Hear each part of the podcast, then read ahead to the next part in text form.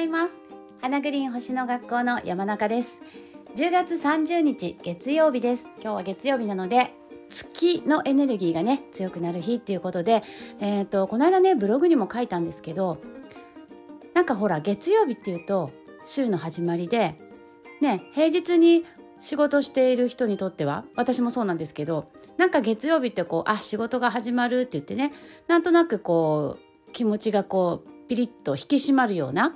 まあ、そういう感じがイメージがあるんですけどでもこう先生術で言うと月曜日って月の日なんですよね。で月ってほら癒しとか安心するとかリラックスするとかね。だから月曜日って昔の人たちはそういう日だったのかもしれないなと思ったり昨日月見ました？ねめちゃくちゃ綺麗でしたよね。あの私住んでるところ神奈川県なんですけど神奈川県すごいお天気が良くて夜ねすっごいくっきり満月が見えました。でも昨日の満月ってあの満月時間が確か朝の5時ん？何時でしたっけ？朝でしたよね。だからあの夜ね見上げた満月はあのあ5時23分ぐらいか。昨日朝のね。だから昨日見上げた満月ってもうねかけ始めてる満月なんですよね。まあ、なんかそんな風に眺めてましたけどすぐ横にあの木星がね大石座にいる木星が高校と輝いてなんかこう大石座の満月と、えー、木星の並び大石座の木星がこう並んでいるのを見るともうなんか本当豊かさの象徴って感じでしたよね。だから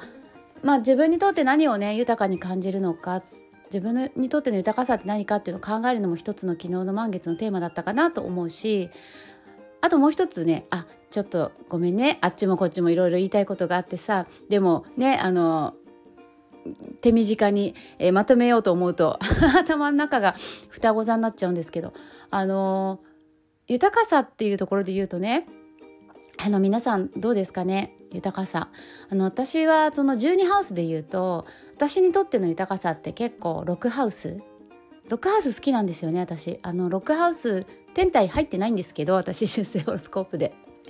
天体入ってないんですけど6 ハウス結構好きで、まあ、何かっていうと日々の暮らし。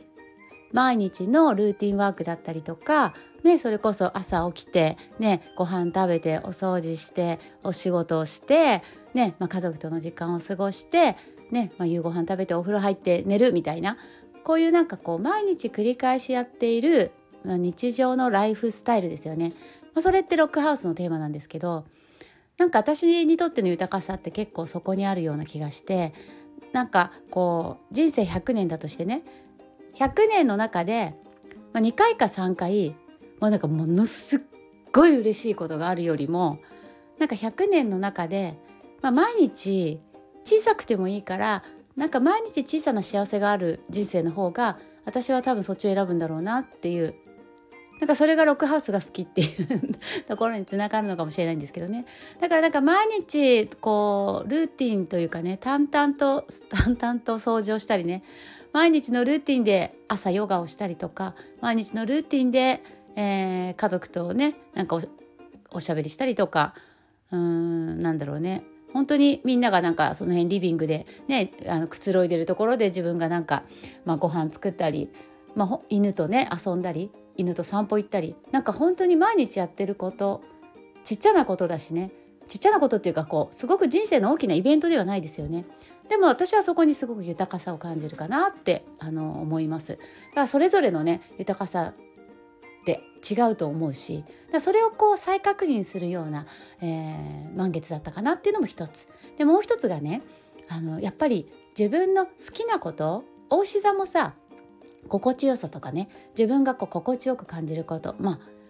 支配性金星だしねお牛座。やっぱり自分の好きなことっていうのを意識する満月だったかなとも思います。で木星が同じお牛座にいるってことは木星が入ってる星座のことはねもう本当にシンプルにそれをやれば幸せになれるって読めるのでね。今大牛座やればみんな幸せになれる時なんですよ。来年の5月まで。ってことはさやっぱり心地よさを感じることが大事だし自分の欲しいものを手に入れていくことが大事だし、ね、豊かさを求めることも大事だしで昨日の満月は大牛座の月とさそり座の太陽でできてたんですよね。ださそり座の太陽だからさお牛座の満月にプラスさそり座の意味が加わるわけですよね。ってことはさそり座はほらとことん追求する0か100かの星だからねだから昨日の満月ってやっぱり自分の好きなことをとことん追求するまあなんか極めていくっていうねなんかそんな満月だったかなという気もします。自分に置き換えてみるとあの私ねお掃除好きなんですけどでもじゃあすっごいお掃除詳しいかっていうと別に掃除に詳しいわけじゃないんですよね。お掃除す毎日やってるしあとお掃除するとねあのいろいろいいこといっぱいあるのであのそういう意味であと先生術ね星と、えお掃除を組み合わせて、えー、今日は何の月だからとか、えー、今こう何ハウスに、ね、この星が入ってるから今ここを掃除するといいだろうなとかそういうことは得意なんだけどじゃあ例えば、えー、部屋のねクロスの手垢の汚れは何を使ったらすごい落ちるのかとかね そういうなんかこう掃除のなんか知識みたいなものは私そこまで詳しくないんですよね。でこの間たまたま偶然見たテレビにねなんかお掃除のエキスパートの人が出ていてなんか YouTuber の方みたいなんだけどそれ見てさなんかすごいこうあここの汚れにはこれがいいですよとかね外の家のあの外壁のこの汚れはあのカビだからこれが落ちますよとか玄関の叩きはこれがいいですよとかなんかそういうすごくこうお掃除の、まあ、知恵っていうか情報っていうのかないっぱい紹介されていてやってみたんですよそれを。そしたらめちゃくちゃ綺麗になるの。例えば玄関はねアルカリ電解水がいいんだって私今まで結構ねゴシゴシこすってたんですよね。あの叩きよ黒ずんだりするじゃない？でもあれはねアルカリ電解水シュッシュってやってメラミンスポンジでキュッキュッってやるともう力なんか入れないでねすっごい綺麗になるんですよ。わおと思って だからそういうなんかこうお掃除好きせっかく好きなんだからお掃除をもっとなんかお掃除の研究してみようかなって思いました。DMM でねあの掃除先生術サロンっていうのやってるんですけどそこのね会員メンバーの方たちにもこうそういうなんかこうお掃除のなんかちょっとあの専門的な知識みたいなものも皆さんにシェアしていけたらいいなと思って。ね私そうそうそうだからお掃除ももっと研究しようと思ったしあと手帳手帳も大好きだし、えー、もうずっと高校生の頃からね手帳はもう本当にあのずっと使ってるしいろいろ工夫したりあのなんだろうねねバレットジャーナルもいろいろ研究してみたりとかやってるけどいやでももっとあんじゃないかなと思って。こんなに好きなんだから手帳も好きだし星も好きなんだからなんかもっと手帳の活用法とかね、私もどっちかっていうとこうなんていうのかなズボラ？面倒くさがり屋で、ね、なかなかあの子供のまだまだ子育てに手がかかるからあの自分の時間もないしっていうね。時間もないし、えー、ズボラ？だけど手帳星読み手帳が楽しめるみたいな。なんかそういう、えー、人たち楽しみたいってね。手帳を楽しみたい。に向けたなんかもっと効率よくなんだろうな。いやこんな楽しみ方もあるよっていうのをね手帳の使い方もなんかいろんな手帳買ったり見たりして最近いろんなの出てるからね。自分手自分手帳とかさ自分らしく生きる手帳とかさ、まあ、夢を叶える手帳とかいろいろなんか出てますよね。研究しようかなって。好きを極めていく。好きを追求していくとなんか今自分が気づまだ気づいていないなんかもっともっと楽しい世界が見えてくんじゃないかなって。そんなことを昨日の満月を、えー、見ながら感じていました。近所にねデイリー山崎っていうねなんかこう商店があるんですけどそこのおばちゃんねあのよく時々私買いに行く時に雑談するんですけどそのおばちゃんがねあのうちの子たちのことをね「まだ野球頑張ってんの?」って言われて「ああやってますよ。2人ともすごい楽しそうにやってるやってる。よくやるよ。もう休みもなくさ」なんて言ったら